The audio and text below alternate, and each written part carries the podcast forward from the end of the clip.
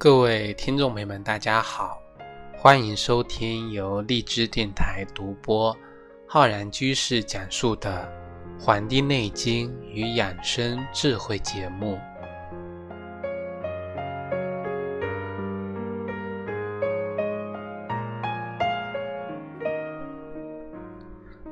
之前呢，一直跟各位听众朋友聊关于这个津液不足啊。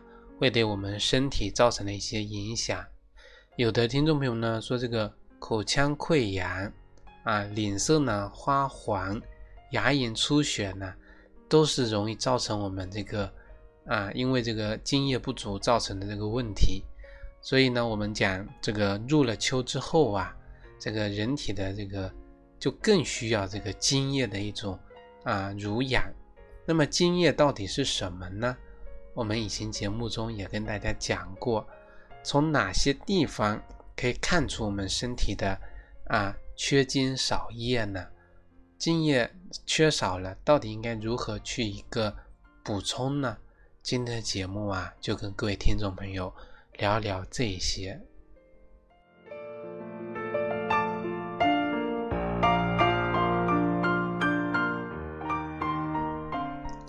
以前呢，我们在这个《说文解字》话中医这个栏目中呢，有跟大家讲过，说咱们讲津液，津液呀，津液实际上是我们人体各个脏腑、组织、器官内在体液以及正常的一些分泌物，它呢主要是以水为主体，是我们机体一切正常水液的一个总称。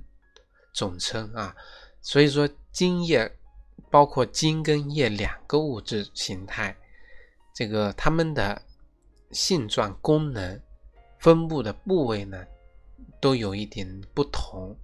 这个津啊是比较清晰的，含水量比较多，所以说它的润泽、滋润的作用呢，比这个液呢要大。那么这个液呢，它就比较的一个什么？这个稠厚，营养呢就比较丰富，所以说它的营养作用啊就大于这个精，所以说精液呢是这么一个啊区别。那么我们一般来说，我们把咱们这个这个脉管中的血呢也统称为是精液啊。那么渗入我们血脉的这个精液呢，除了有营养啊和润利我们血脉的作用外呢，它还是我们生化血液的一个基本成分之一。所以说精液呢也能够什么，作为我们生化血液的一种基本物质。呃，由于呢我们的精液跟我们血液呀有这这样一种相互渗透又相互这个转化的这种关系啊，而且呢都同是来自于我们的是吧？水谷精微，所以我们中医里面有一种说法，说法呢叫精血同源，精液跟血呢源头是一样的。一般来说，我们把这个脉管里面的啊血呢也称之为精液。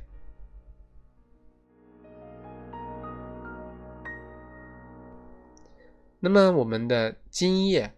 有什么作用呢？这个话题啊，我们也讲过很多次。这个我们有一本书叫《读医随笔》，里面有一个章节讲气血精神论。它里面讲到说，精呢是水谷所化，其浊者为血，清者为精，以润脏腑、肌肉。脉络使气血得以周行通利而不滞之也。凡气血中不可无此，无此则槁塞不行矣。这是讲的是精啊，讲的是精。那么液呢，是这个浊而极厚，不与气同奔逸者也，亦水谷所化。常以骨节精会之处，以利屈伸者，其外出孔窍，曰涕，曰涎，皆此类也。这个就说的非常清楚了，说我们的津跟液呀，啊不一样。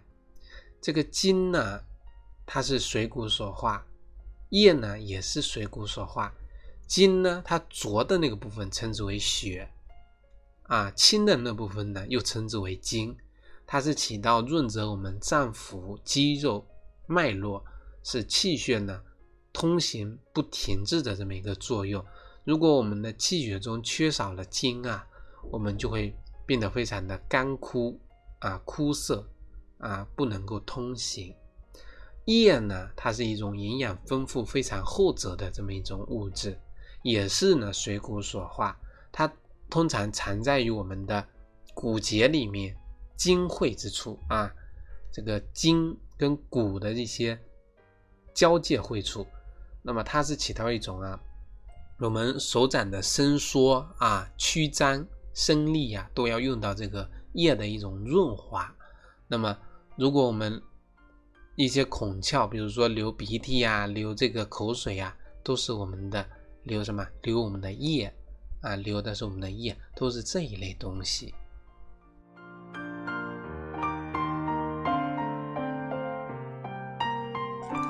所以说呀，我们讲精润泽我们的脏腑、肌肉、经络，液呢又润泽我们的骨节、筋会。所以说，精液对我们身体的作用就是濡养，身体的各个地方都需要精液，濡养不好呢。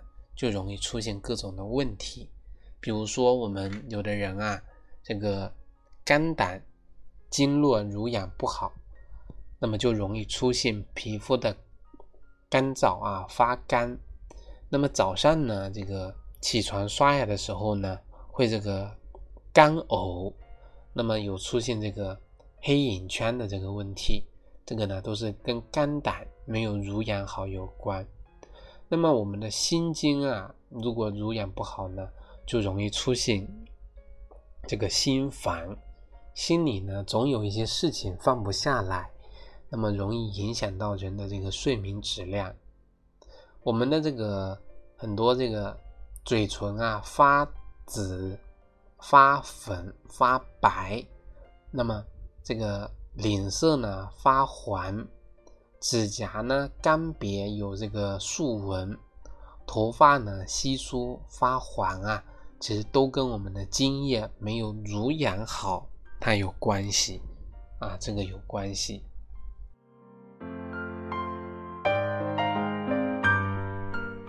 那么我们说呀，为什么说秋季更容易造成津液的这个缺少呢？我们讲啊，我们的小肠，我们做个比喻吧。把我们的小肠呢比作成一个锅，那么心火下降到小肠呢，称之为这个火源。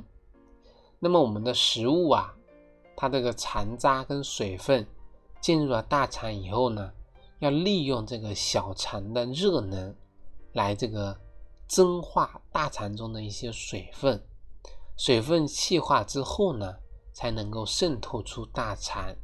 那么清洁的这个津液呢，啊，就能够进入到肺部。那么肺有两个作用，一个是宣发，一个是肃降。它能够将这些物质呢，啊，传输到我们的各个身体的脏腑、经络、组织，起到润泽的作用。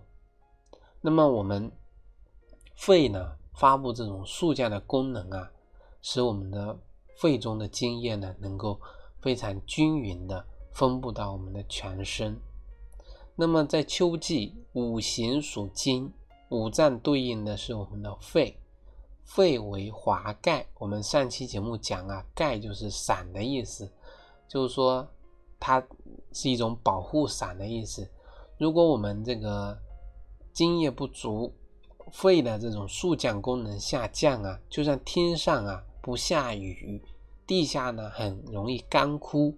身体的津液不足呢，就容易出现各种各样的不适感，就像地里啊缺水一样啊。本来呢，它是一种慢灌啊，慢慢的滋润，就像云雾跟这个露水一样的一种灌溉。现在停水了啊，没有雨了，那么我们呢，身体呢就干枯一片了，我们的皮肤得不到濡养，就会干燥啊，就会干燥，那么就会容易起皮，对吧？这些问题呢就容易出现。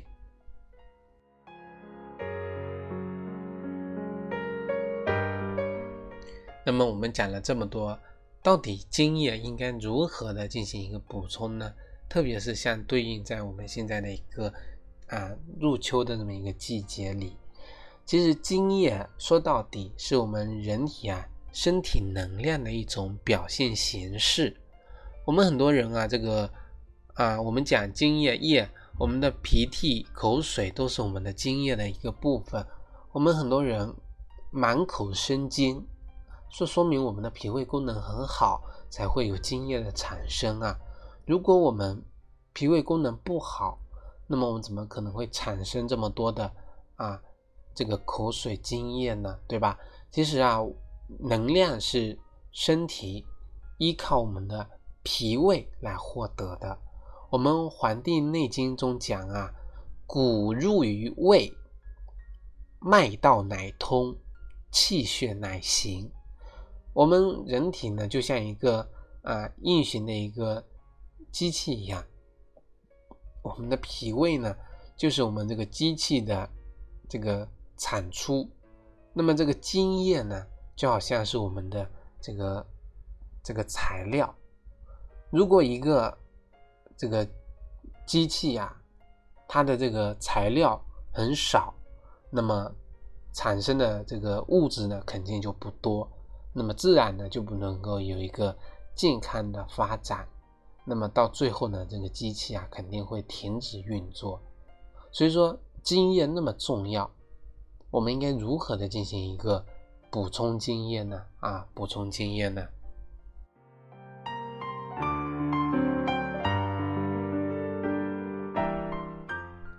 最简单、最便宜的方法就是多喝大米汤跟这个。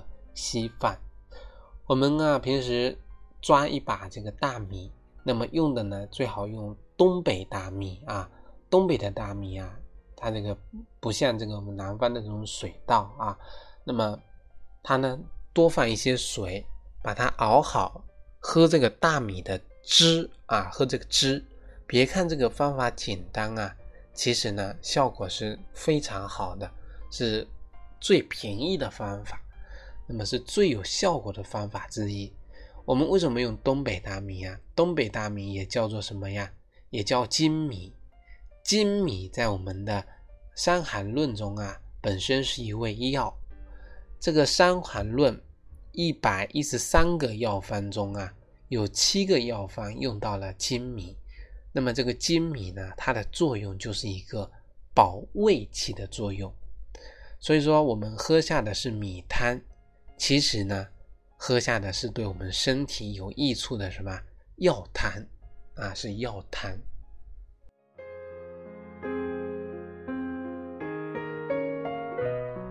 那么第二个呢，用到的是我们的这个啊药膳，叫这个四物乌鸡汤。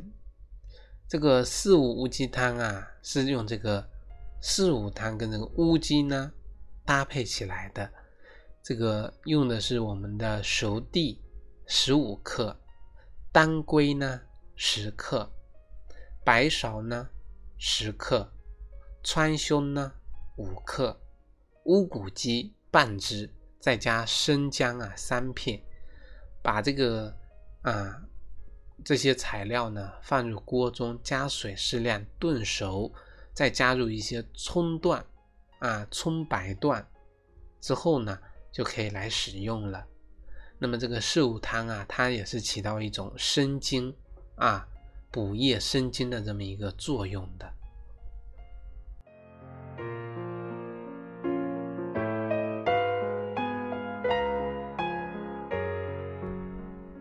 那么我们还有什么方子啊？比如说我们的金匮肾气丸跟这个富贵地黄丸呢，它也能够起到一种增加人体这个。津液的目的，像这个肾气丸啊，来自于我们《金匮要略》啊所以说叫金匮肾气丸。它呢是由这个甘地黄、山萸肉、山药、丹皮、泽泻、茯苓、炮附子，还有我们的这个桂枝八味药组成的。它的这个整个药方的作用，它就是一种温补津液的目的。我们的桂枝、附子呢，是补充水中的能量，就是把我们平时这个水呀变成水气，那么能够呢成为人所利用的一种啊这种形式。那么如果单纯的补津液的话呢，我们可以用这个金匮肾气丸，或者用这个富贵地黄丸。那么一天呢三次，一次呢两粒，啊两粒。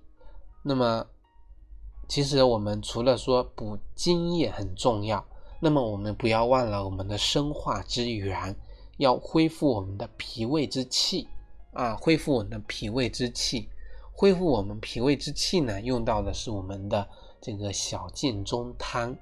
小建中汤用到的是桂枝三两，芍药六两。炙甘草二两，大枣呢十二枚，还有生姜啊三两，啊，还有这个椒盐呢一升。其实呢，这个方子用到的就是我们现代的药方是桂枝四十五克，白芍呢九十克，炙甘草啊三十克，大枣十二枚，生姜四十五克，还有这个生麦麦芽六十克，将这些呢。一起放到一起啊！第一次煎药的时候呢，开在大火烧开，小火呢煎五十分钟，倒出这个药液，再将剩下的药材继续加水，大火烧开，小火呢煎三十分钟，倒出药液，将两次的药液呢合在一起，搅拌均匀之后呢，分成两份，一次喝一份。早上一次，晚上一次，或者中午一次，晚上一次，饭后十分钟到一个小时之后服用。那么喝之前啊，一定要热透。这个呢，就是帮助我们啊恢复胃气所用到的小建中汤，温补中焦啊，起到的是这么一个作用。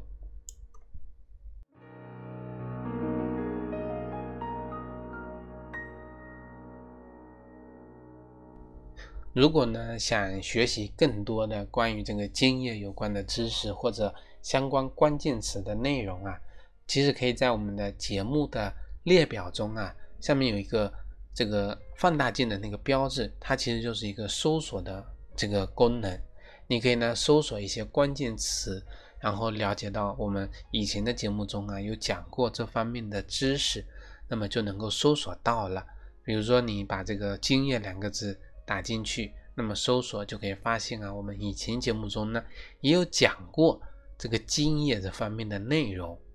如果想呢学习更多的中医知识的话和中医资讯的话呢，可以呀关注我们《黄帝内经与养生智慧》的微信公众号跟养生交流群，以及我们的这个《黄帝内经与养生智慧》的新浪微博，我们。经常呢会分享很多的这个知识呢给大家学习。如果大家呢想这个学习更多的中医基础理论、中医诊断学的知识呢，可以在网易云课堂搜索“中医基础理论”或者“中医诊断学”的课程。感谢大家的收听，咱们下期再会。